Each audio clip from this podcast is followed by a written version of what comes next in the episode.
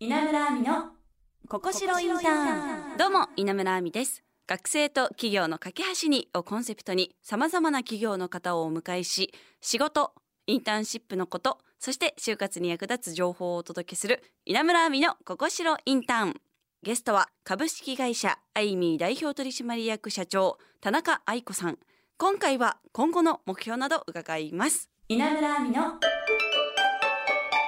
ここしろインターンさあ前回は株式会社アイミーで活躍するインターン生についてお話を伺いましたがインターン生っていうのは常に募集してるんでしょうか？もう常に募集してます。うちのホームページ、はい。株式会社アイミーを検索していただければ、はい。募集要項出てきますので、はい。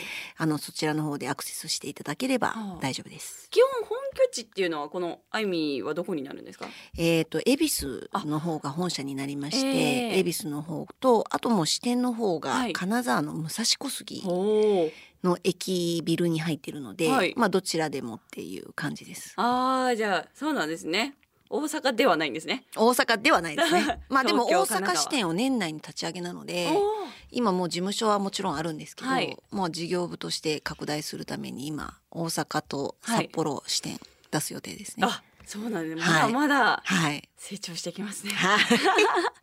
まあ、田中さんはアイミーとして欲しい、まあ、はい一緒に働きたい方っていうのはどんな方なんでしょうか、なんか私はいつもあのスタッフのメンバーのことをいつも話をするんですけど、同じ夢を見れるうん存在の子たちと一緒にいたいと思ってるんですね。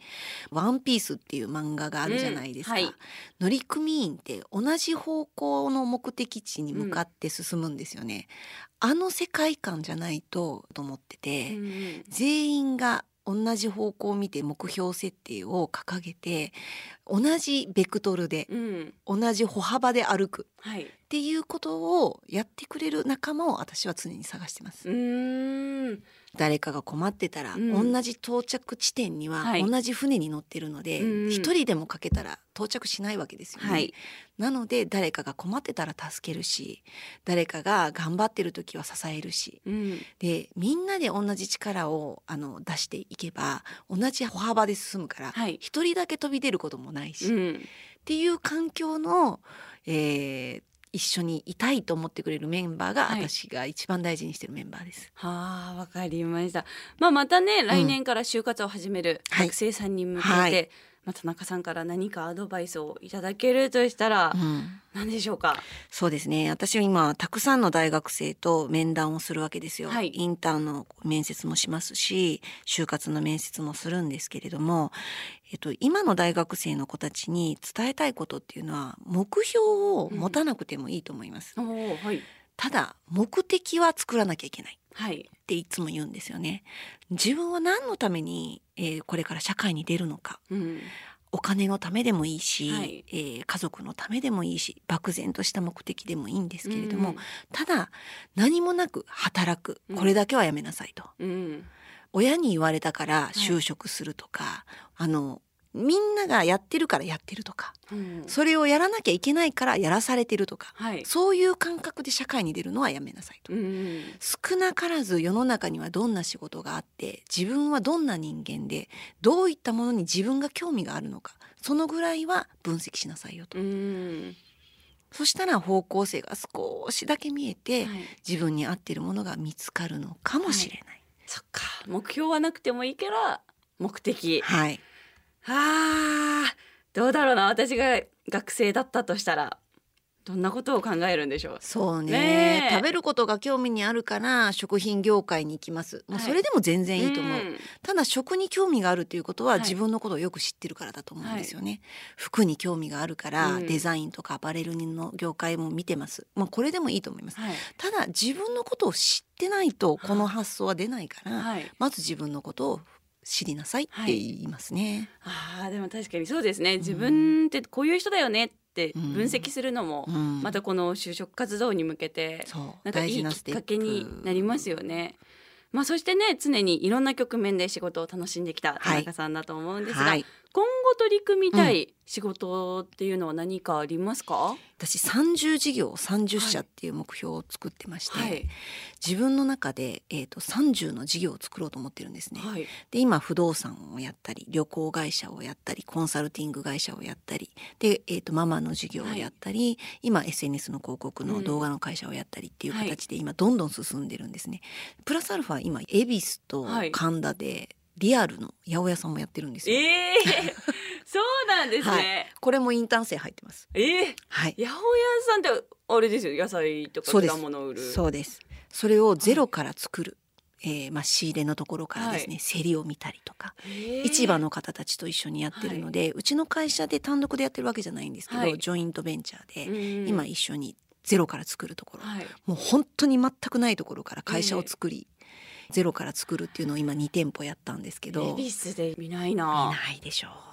新しい事業をとにかく作っていくっていうことをはい。目標にしてるんですね。ええ。でなぜこういうことを今やっているのかっていうとやっぱり今若いスタッフうち平均年齢25歳なんですよ。はい。この子たちに夢を与えるためにうん私たちは事業を作っていくっていうもう責任があると思ってるんですね。うん彼らが今一生懸命営業のことを頑張ったりとか会社を盛り上げようとか、えー一生懸命私たちと共に歩くことを頑張ってくれている子たちに、えー夢を与えることをするために私たちは事業を作っていかなきゃいけない。はい彼らがやってみたいこともしくは興味のあることを私たちが形にする、まあ、それは先輩である経営者であるからこそはい。できることだと思っているので、彼らの声を聞いて彼らがこれからやりたいことを作ってはい。形にして会社にして事業にして、うん。世界に羽ばたいていける環境を作る。これが私の夢であり目標。確かにそうやってね身近な田中さんがあれまたなんか違うこと始めたなみたいなことしてると学生さんもねあじゃあ私も僕もできるかもっていうなんかねそういう身近に感じれるっていうのはいいですよね。そうですねだからまだ今やったことのない小売りっていうことに関してうん今回はチャレンジしてるんですけども、はいフェイストゥフェイスでお客様と向き合うこの大事さみたいなことを学べる場所っていうのを作りたくて始めたっていうのもあります。ああそうなんですねなんかまたね不動産とは全然違う全然違う。お仕事っていうのもはい。面白いですね。うんなんかまあね今あのお子さんもまあ第一子はすごいはい。大きくなってると思うんですけど、はいはい。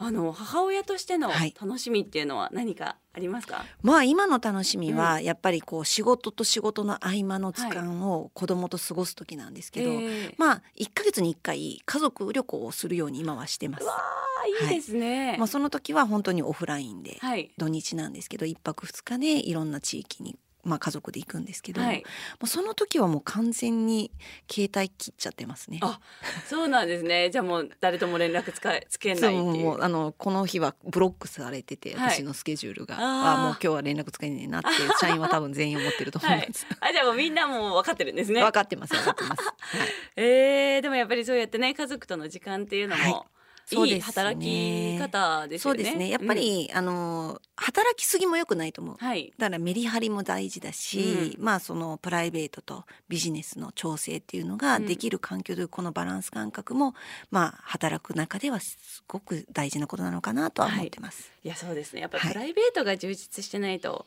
仕事も頑張れないなって私も思っちゃう確かに本当にそうです。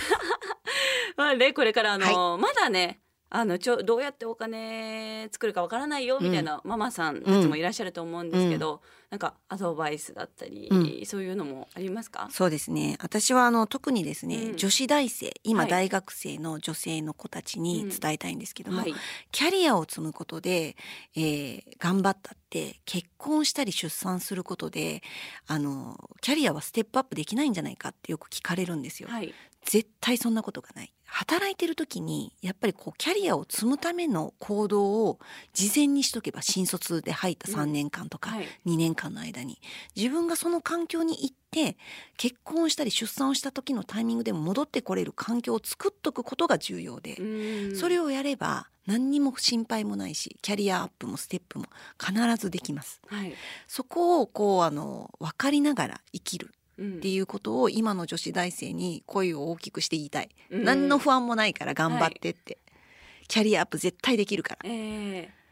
あーでもね一昔前よりは女性がそういう活躍できる場っていうのも広がってきてますよね。来てるけれどもまだまだね、本当に。まだまだ本当に辛いことやしんどいこといっぱいある会社ありますし、あの保育園もねやっと増えてきたと言っても預かってもらえる環境っていうのは少なかったりとか、はい。病床保育もまだまだ少ないので、まあ、その時に自分がしんどい思いをすることもあるかもしれないだけど、その環境を作るのは自分自身なので、はい。今から始めてうんしっかり自分がそういうポジションになった時に復帰できたりとか、はい。キャリアアップを継続できるような環境を作れるように生きてってほしいなと思います。いやーでも本当田中さんの話を聞いてるともう興味ある話ばかりで 本当にたくさんの有意義なお話ありがとうございました。こちらこそです。はい、ということで、はい株式会社アイミーはい代表取締役社長、田中愛子さんにお話を伺いましたありがとうございましたありがとうございました。